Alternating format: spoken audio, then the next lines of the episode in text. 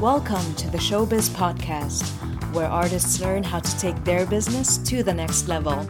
Presented by your host, Alex Heimer, sponsored by Neustadt Kultur. Welcome back for another episode. Today, we want to speak about three easy action steps that you can do as a performing artist to gain more bookings.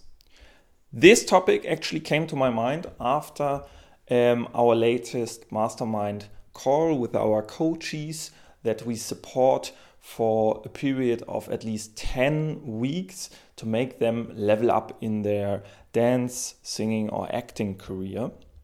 And somebody basically asked me what they can do on a daily basis or which um, habits they should implant to get more bookings over the time. And this made me actually think back what exactly was it that I did back then as a performer or later as a choreographer or now as a um, creative producer to gain more um, traction, to get more bookings into the system. First thing I came up with after this question was definitely to check casting platforms on a regular or even daily basis. First of all, you have to be fast because a lot of people are applying through casting platforms. And then it's also very important to not just look for um, jobs or opportunities that are a 100% fit because oftentimes it's enough if it's a 60 or 70% fit and you have to plant an idea into the um, into people's heads those people who are doing the casting. Sometimes, let's just imagine you're a dancer and there's something, someone looking for a supporting actor for a shoe commercial. And now they are not looking for dancers specifically, but I could go there and write something like, hey guys, this project sounds super interesting. I have a lot of acting experience and I'm also a dancer. So I can do a lot of footwork, which might be uh, or might give the opportunity to create beautiful shots with the client's shoes. And by planting such an idea into their head, they might be saying like something like, "Yes, 100%. That's such a great idea. How could uh, we have not thought about this earlier on?"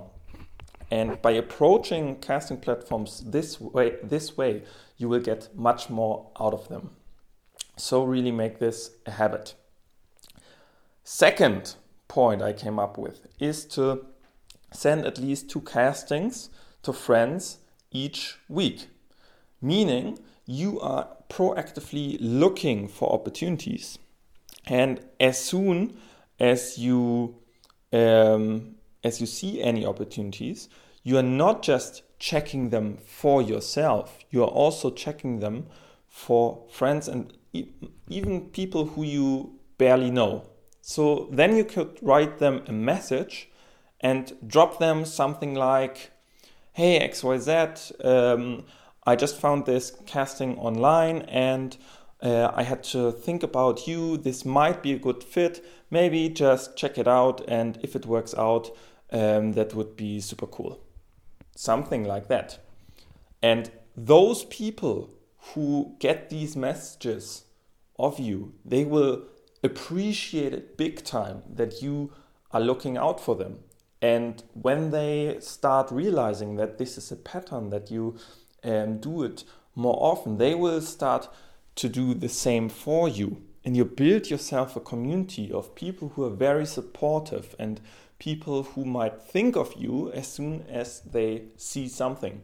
So it's like um, a great effect to drastically increase your own reach because you can only do so much. You only have 24 hours. But if other people are working and looking out for you as well, because they feel good about doing that for you, then you will be so much more visible and therefore also so much more present in the industry and therefore more successful and um, get more requests, more bookings, and um, that's what we want, isn't it?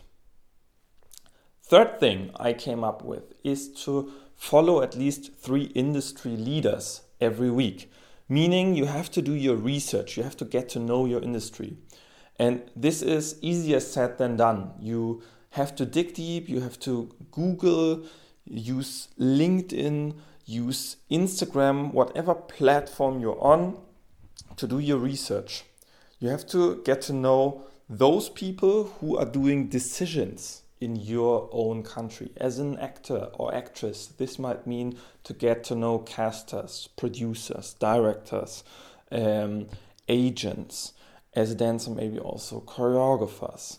And um, after researching these people, you have just to leave them a follow because this will add up over time. You will get to know their vibe, you will understand them, you will um, therefore be able to apply in a slightly better way than others because you get their vibe.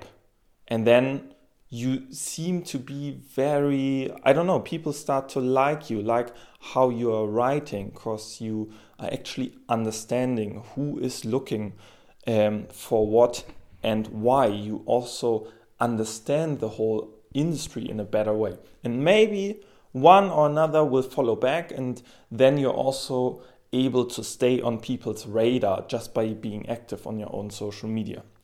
But you don't even have to be. I mean, by just getting to know your industry, that's already a big benefit right there.